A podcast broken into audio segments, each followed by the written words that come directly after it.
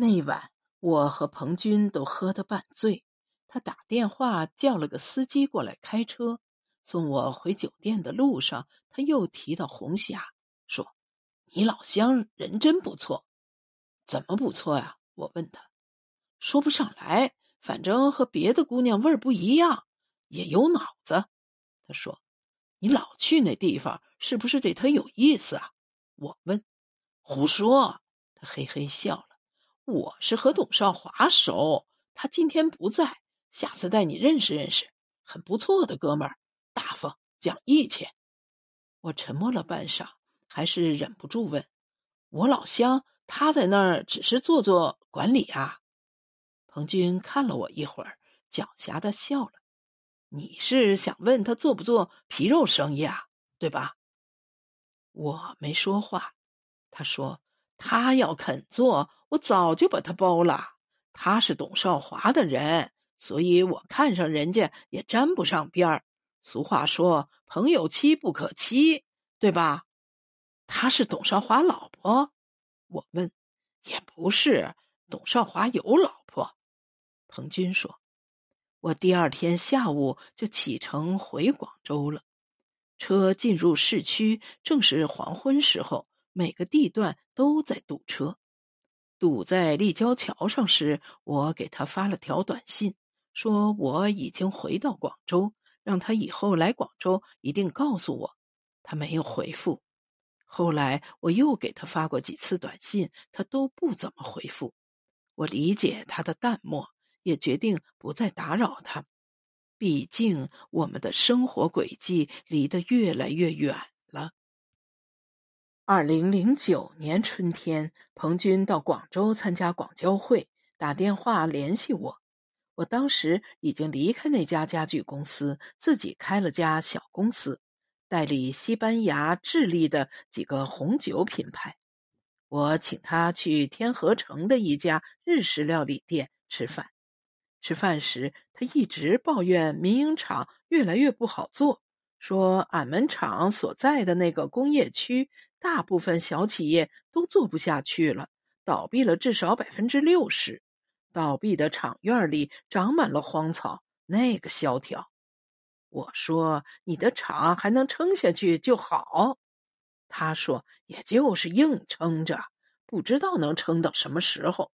上游拖欠款太厉害，资金周转不过来，他天天跑着催债。”各种部门有三天两头上门找麻烦，有一次把他的电脑都搬走了。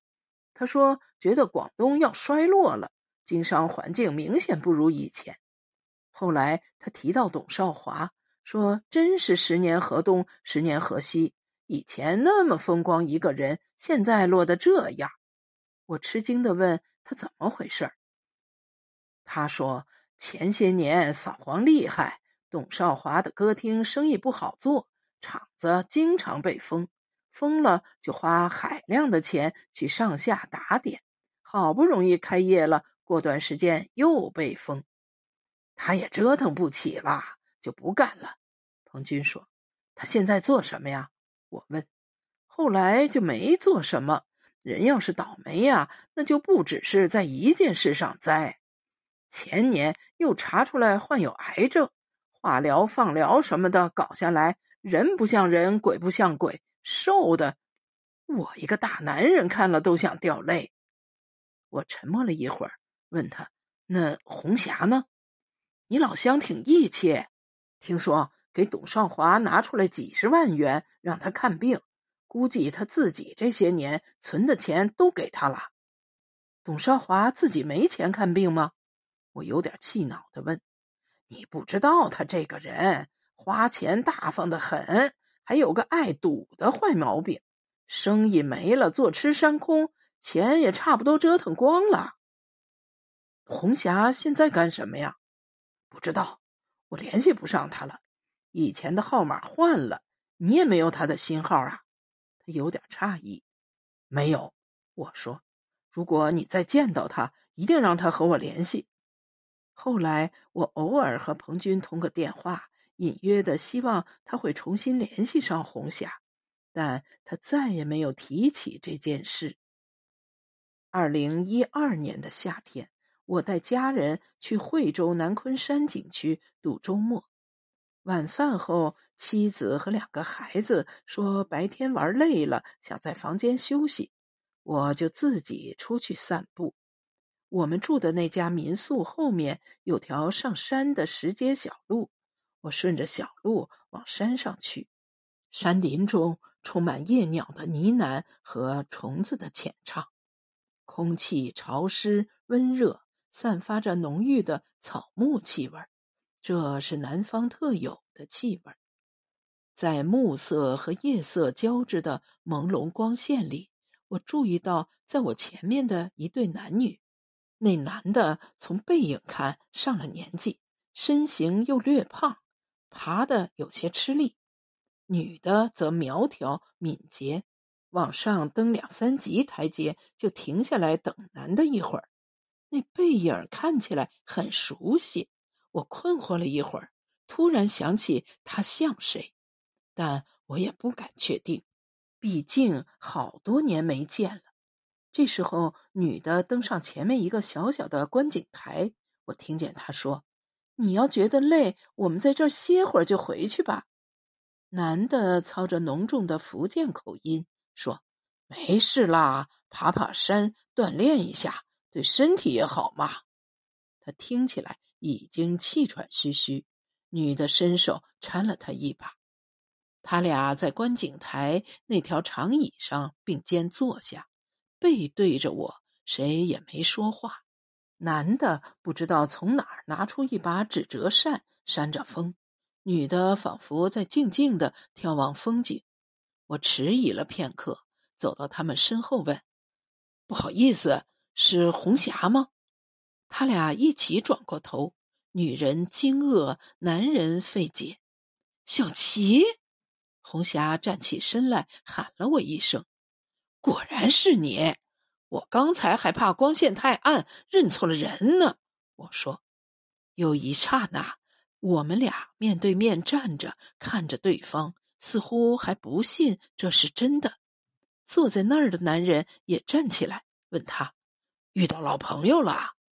他对他说：“张小琪，我老乡，我们一个县的。”那男人哦哦的连连点头，说：“原来遇到同乡了，好啊，好啊。”他对我介绍说：“这是我老公，姓郑，郑先生，幸会。”我伸出手和他握了握手，他看上去至少有六十岁。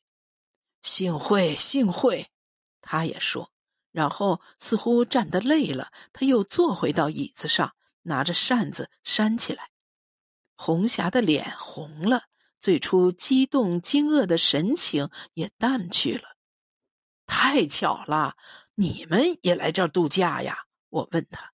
是啊，真巧，想不到会到这里遇见。他睁大眼睛看着我，有点吃力的笑着。你们从深圳过来？我问。对你呢？还在广州啊？家里人呢？还在广州。他们白天玩累了，不想出来，我就一个人出来走走。好啊，他说。我们突然间不知道说什么了。他的头发长了，长过肩膀，脸也胖了一点。过去他一直有种男孩般的气质，清爽锐利。现在他看起来确实像个四十岁的女人，绵软倦怠。都好吧？我问他。都好，他说。又说，好多年不见，你还是那样。你也是。哪有？老多了。他微笑着否认。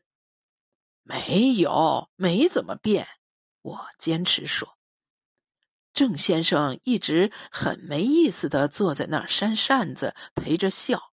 这时，突然“啪”的一声，把扇子合上，大声说：“哎呀，天都黑了，要不我们下去找个地方说话？”他看看他，迟疑了一下，问我：“也是，站在这儿说话不方便，要不我们下去坐坐？”但我看得出他的尴尬，言不由衷。我说：“不。”不打扰你们了，太晚了，你们肯定也累了。回去休息吧，我再走走。我想有这位丈夫在，我们也不可能聊什么。那好吧，他说。电话号码又换了，我笑着问他：“换了新号码，你存一下。”他说。交换了电话号码，我和他们告别，自己往山上去。同时，我留心听着他们，听着他们的脚步声、低沉的说话声，渐渐远去，消失。沿石头阶梯散布着几盏低矮的路灯，飞虫绕着那一点昏黄的光，不知疲倦的飞舞，扑啦啦的撞击着玻璃灯罩。我一直走到没有路灯的地方，才往回走。回到住处，两个孩子已经睡了，妻子躺在床上看电视。我起初不想告诉他我遇到红霞的事儿，但随后想到第二天我们可能会在酒店里碰上，就告诉了他。他是个热情的人。说好多年没见过县城的大美女了，让我一定给红霞发信息，邀他们夫妇明天一起吃顿饭，午饭或是晚饭都行。我说人家未必想见面，他说问问看嘛。我给红霞发了条短信，问他明天能不能一起吃饭。隔了很久，我收到他的回复。谢谢你，但我们明天上午就要离开了。这是我意料之中的回复。我直觉他不想会面。我回复了一条信息，说的都是以后再聚、回程平安之类的废话。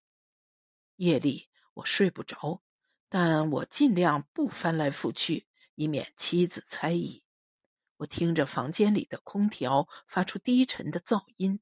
周遭山林中传来的各种无法辨别的细微声响，来南方后第一次见到红霞的种种情景，都在我脑子里苏醒了。此后的焦急、失联、不期而遇，一切涌上心头。想到他和我就在同一栋楼里，那种压抑感就更深、更焦灼。我很想给他打个电话聊一聊。听他说说这些年的生活，也对他说说我的生活，或者就像上次一样，我们俩找个僻静的地方，只是站一会儿，说几句话。可我知道，我什么也不能做。我们，我和他都没有这小小的自由。在这南方的静夜里，我只能失眠，动也不动的躺着。让那些回忆、困惑、期望在我心里悠悠燃烧。我后来再也没有见过红霞。有时想到我们最后一次见面的仓促、遗憾，心里会有些难受。但我转而安慰自己，想那年长的男人也许会待她更体贴些。对于一只漂泊日久、受过伤的鸟来说，那毕竟也是归宿。